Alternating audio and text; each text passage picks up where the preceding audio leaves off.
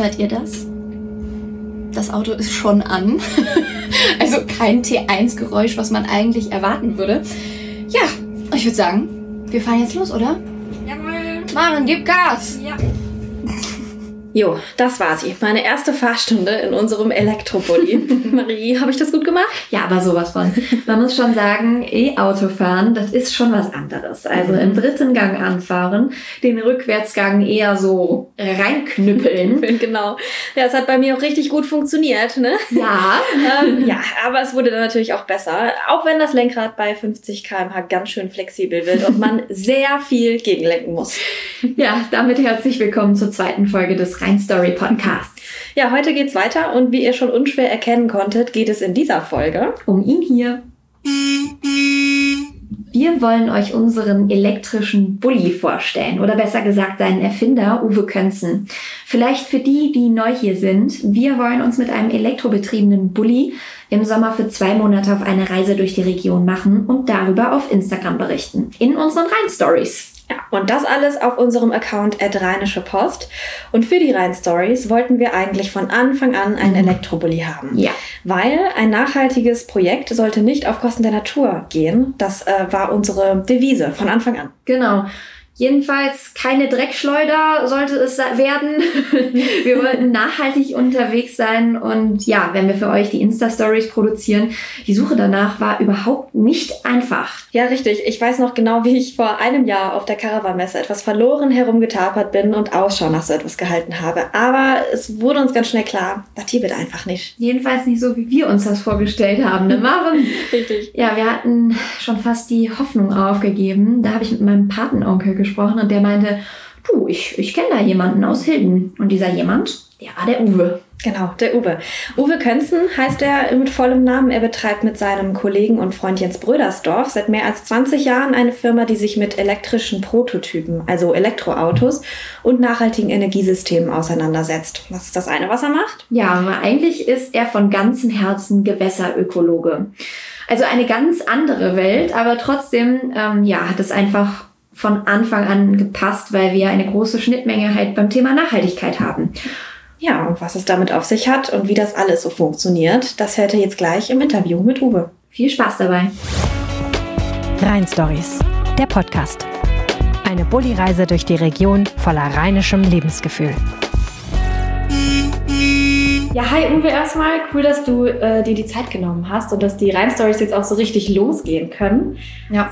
Aber sag doch mal jetzt direkt am Anfang, wie hat das denn eigentlich alles angefangen mit dir und den elektrischen Prototypen, also den Elektroautos? Ja, kann ich gerne machen. Also wir haben ganz früh angefangen mit äh, einem historischen Porsche, den umzurüsten und äh, einfach um zu zeigen, dass es geht. Und äh, zu dem Zeitpunkt war es so, da gab es als Elektrofahrzeuge das Mondauto, Mhm. die Elektrokarren bei der Deutschen Bahn und die Firma Hotzenblitz. Und die Hotzenblitz-Fans mögen es mir nachsehen. Äh, Wir haben als Gegenpol dazu den Claim gesetzt, schön schnell elektrisch, weil wir der Meinung waren, dass weder der Hotzenblitz noch die Bahnkarren noch das Mondauto schön und schnell sind. Und wir wollten das halt einfach anders machen und einfach zeigen, dass es geht. Und das ist ganz gut gelaufen. Der erste Porsche fuhr sehr ordentlich und doppelt so weit wie ein Citystromer von, Gol von VW, also ein Golf. Und ähm, damit waren wir ganz zufrieden. Das Auto fährt heute noch, das steht hier hinten in der Garage und wir nutzen das regelmäßig. Schön schnell elektrisch, hast du ja gerade gesagt. Das steht auch auf unserem wunderschönen kleinen blauen VW Bulli, den wir dann acht Wochen im Sommer fahren dürfen. Ähm, der hat auch einen Elektroantrieb. Und wie bist du bei diesem konkreten Gefährt jetzt darauf gekommen? Wie ist seine Geschichte, den elektrisch auszubauen? Also bei dem Auto hatte das folgenden Hintergrund. Äh, der ist Teil eines Forschungsvorhabens. Und bei diesem Forschungsvorhaben geht es darum, ähm, zu zeigen, dass man lokal erzeugte Energie nicht nur in lokalen Speichern fest speichern kann, sondern auch in Autos.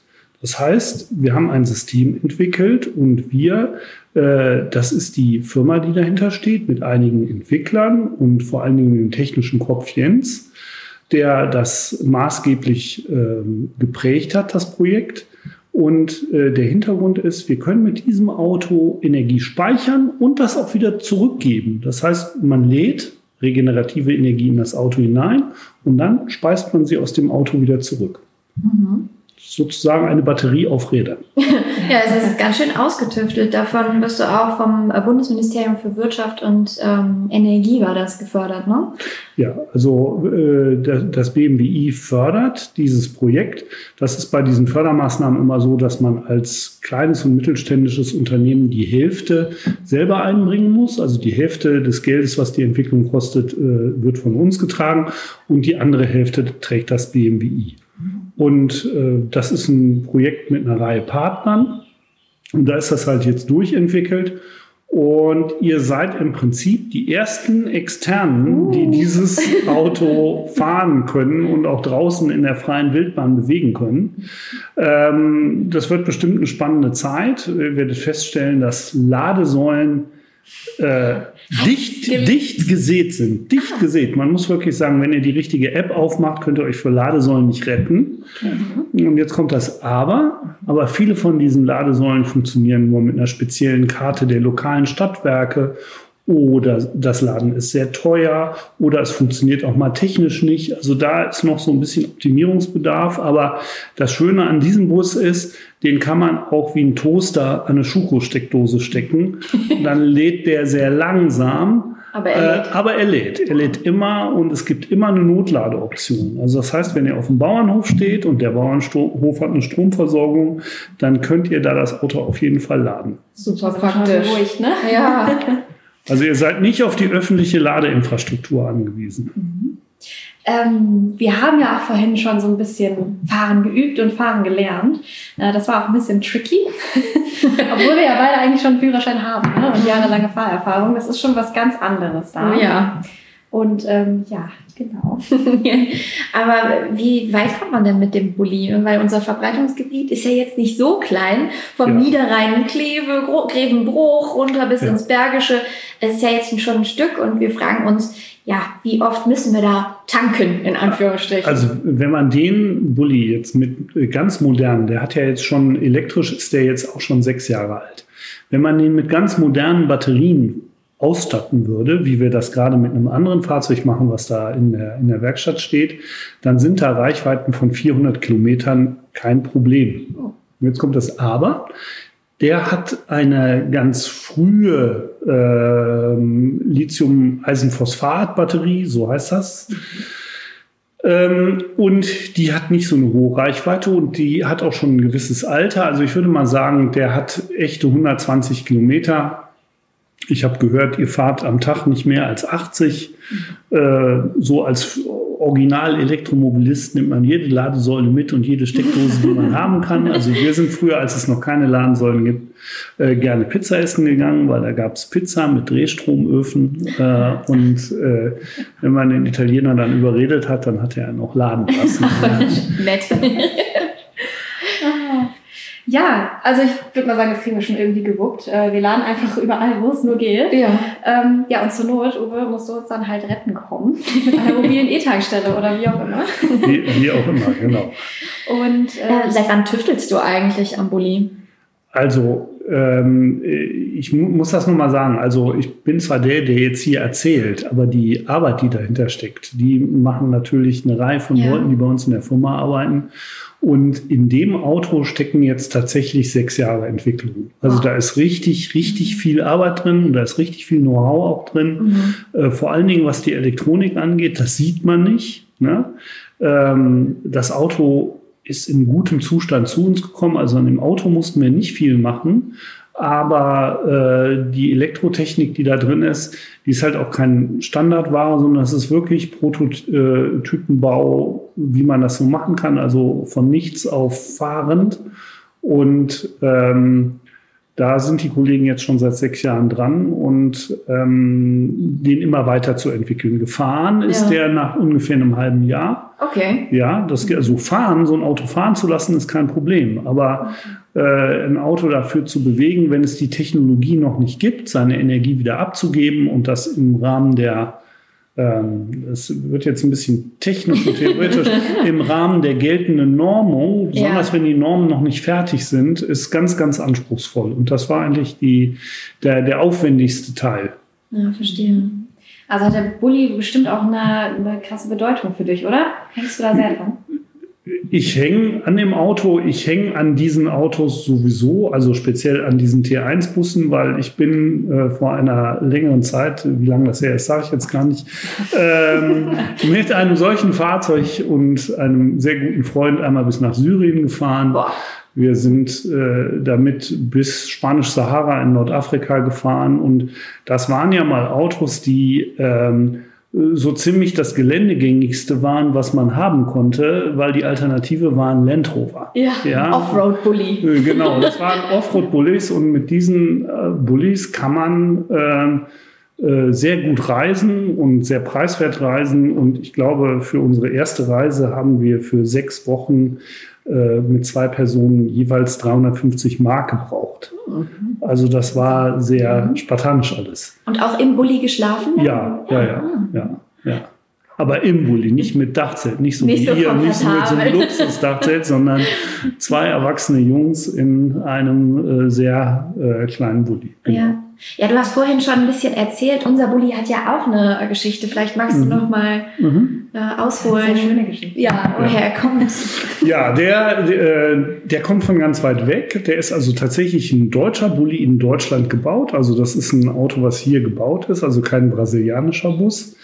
Ähm, und der ist dann von Deutschland aus in die USA gegangen und ist da verkauft worden ähm, an einen Minenbetreiber, der eine Mine betrieben hat in der Mojave-Wüste und der damit seine Arbeiter hin und her gefahren hat mit dem Bulli. Und deswegen ist er auch schlicht ausgestattet. Das ist also jetzt nicht irgendwie so ein Samba-Bus mit viel Shishi, sondern äh, es ist ein Kombi. Und deswegen ist er auch so rostfrei. Als wir den äh, das erste Mal gesehen haben auf Fotos, haben wir gedacht, das ist eine Replika. So gut kann der gar nicht sein. Aber es ist tatsächlich so, dass der ganz, ganz wenig Rost hat. Also ein Bulli, der hier in Europa groß geworden ist und erwachsen, der ist bis zur Hälfte der Karosserie schon einmal neu gemacht. Und bei dem ist alles erstes Blech. Na, der ist also praktisch kaum geschweißt, nur an ganz, ganz wenigen Stellen. Und der hatte viele Beulen, aber ansonsten war der von der Substanz her sehr, sehr gut. Und seit wann hast du den? Wir haben den gekauft für das Projekt vor, ja, sechs Jahren, sieben Jahren, sowas in der Größenordnung. Okay, Mhm. alles klar. Kurze Pause für eine Botschaft in eigener Sache. Ihr mögt Geschichten aus dem Rheinland? Dann habe ich was für euch.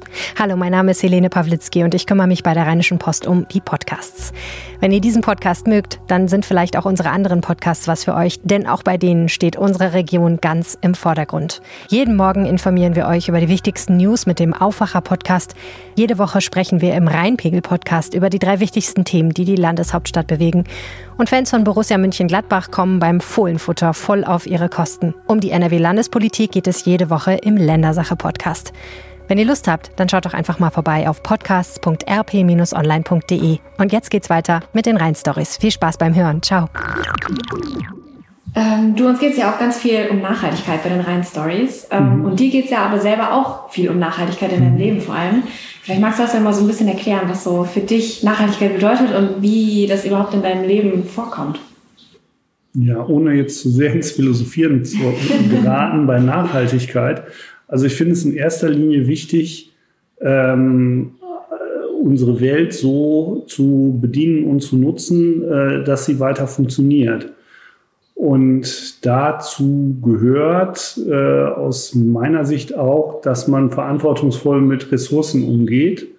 Ähm, das kann man jetzt so weit runterbrechen, dass es natürlich gut ist, Fahrzeug so lange zu verwenden, wie es überhaupt nur äh, vertretbar ist, weil in der Herstellung von so einem Auto stecken ungefähr 60 Prozent der Energie drin, die das so auf dem normalen Lebensweg hat. Und wenn ich das also lange nutze und äh, sozusagen so einen äh, Reborn-Prozess mache elektrisch, dann ist das auch ökologisch sinnvoll. Und es ist Handarbeit, es ist Reparatur. Also das ist die, diese praktisch diese Autoseite und das Bauen. Äh, was uns für dieses Projekt hier angetrieben hat, ist aber eigentlich das äh, lokale Nutzen von regenerativ erzeugten Energien. Mhm. Also hier in dem, in dem Werkstattkomplex ist das zum Beispiel so, dass wir äh, eine große Photovoltaikanlage haben, den Strom über Nacht speichern können in Batterien. Und dieser Bus ist eine Batterieerweiterung. Den können wir also über ein spezielles Ladesystem anschließen an dieses, an dieses Batteriesystem. Und dann speichert der tagsüber die Energie und gibt die nachts wieder an das Gebäude zurück. Wenn ihr sie dann braucht. Wenn ne? wir sie wirklich brauchen, weil Ja. wenn man mal auf den Stromzähler guckt und mal tagsüber und, abend, äh, tagsüber und abends vergleicht oder nachts vergleicht, dann wird man sehen, doch, dass doch ein Großteil der Energie am frühen Abend, wenn die Sonne in Mitteleuropa nicht mehr scheint, da verbraucht äh, wird. Ja. Und äh, das hat uns angetrieben, also nicht die Energie von der PV-Anlage ins Netz zu pumpen und aus dem Netz wieder zurückzuholen abends, Ganz kurz, Ne? PV, Photovoltaik. ja, PV, Photovoltaik, genau. Die, die Abkür der Abkürzungswahn, äh, äh, äh, Ja. der bringt einen dann dazu, irgendwann so zu reden. Nee, also die Photovoltaikanlage, die tagsüber den Strom erzeugt und man braucht ihn eigentlich abends. Oder wenn man ein Elektroauto hat und betreibt, man fährt damit zur Arbeit, kann dann bei der Arbeit nicht laden, kommt abends wieder zurück und möchte dann laden, dann geht das auch nicht mit PV-Strom, Photovoltaikstrom. Und äh, da muss man auch eine Batterie haben. Und all diese Sachen kann man sinnvoll kombinieren.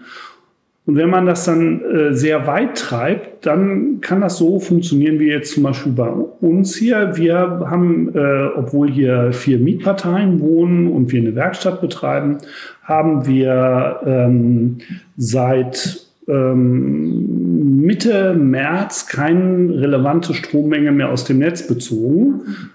Jetzt sagt der Energieversorger natürlich, das ist blöd, das macht mein Geschäftsmodell kaputt. Aber wir haben auch keine relevante Menge eingespeist, unnötigerweise zu Zeiten, wo er sie nicht haben will. Das heißt also, solche, ich nenne die jetzt mal lokalen Smart Grids, die verhalten sich per se netzdienlich. Also alles, was ich lokal verwerten kann, das ist sinnvoll. Keine Leitungsverluste, all diese Dinge fallen da weg.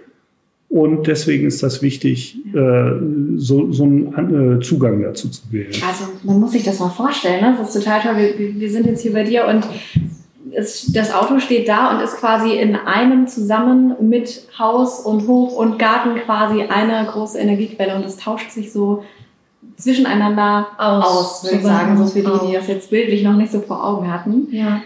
Aber mal im Vertrauen gesprochen, so Bulli-Besitzer, die haben ja auch eine innige Verbindung so zu ihrem Gefährt. Fällt es dir eigentlich schwer, dein Schätzchen an uns zu verleihen?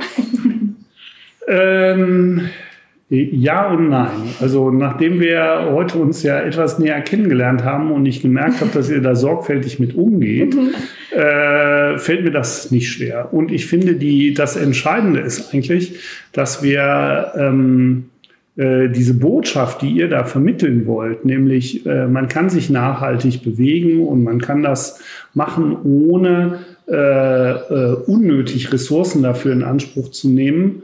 Und man kann diese Idee vermitteln. Das finde ich, das ist für mich die Triebfeder, äh, äh, dieses Projekt da auch zu unterstützen. Ne? Schön. Und äh, also insofern ja und nein, natürlich würde es mir wehtun, wenn der äh, mit einem großen Heckschaden zurückkommen würde, weil jemand, weil jemand zu ungeduldig war, hinter euch, hinter dieser Rakete herzufahren. Und ähm, ähm, das wäre blöd, aber äh, es ist und bleibt ein Auto und es ist ja jetzt auch nicht ein Unikat. Also von diesen Autos sind ja Millionen gebaut worden. Und ähm, insofern äh, bin ich da noch vergleichsweise entspannt. Es hätte noch immer Jodje, ja, ne? Genau. Genau. Ja, also wie gesagt, es passt einfach wie die Faust aufs Auge. Dein Bulli, du und quasi wir und die Rhein-Stories. Wir freuen uns da total drauf. Und ähm, ja, wir danken dir total für deine Zeit jetzt hier, dass wir fahren lernen durften, dass wir alles kennenlernen durften und auch dich kennenlernen durften. Und wir können es gar nicht erwarten, dass Genau. es bald losgeht. Absolut. Ja, das, ich drücke euch da auch ganz fest die Daumen und äh, jetzt müssen wir den nur noch ein bisschen wohnlich machen. Ja, genau. das und, steht bald an. äh, genau, und dann soll es losgehen. alles klar. Wir freuen uns. Super. Ja, das war unser Gespräch mit Uwe, unserem Bulli-Vermieter aus Hilden. Wir hoffen, euch hat's gefallen. In den Insta-Stories könnt ihr euch übrigens unseren Bulli auch nochmal live und in Farbe anschauen. Ja, auch Live-Ausschnitte der Fahrstunden machen. Mhm, ja, ja. Äh, zum Schluss haben wir aber noch was ganz anderes, was ganz Besonderes für euch. Wir wollen nämlich unserem Bulli auch einen Namen geben. Genau. Und da könnt ihr jetzt noch kurz mit abstimmen, beziehungsweise bei der Namensfindung mitwirken auf Instagram. Also schaut doch mal rein. Heißt er wohl Bert? Gertrud oder doch Ralf? Wir sind gespannt auf eure Vorschläge. Ja. Tschüss und macht es gut. Eure Maren und Marie. Mehr Infos zu den Rheinstories auf rp-online.de slash rheinstories und auf Instagram at Rheinische Post.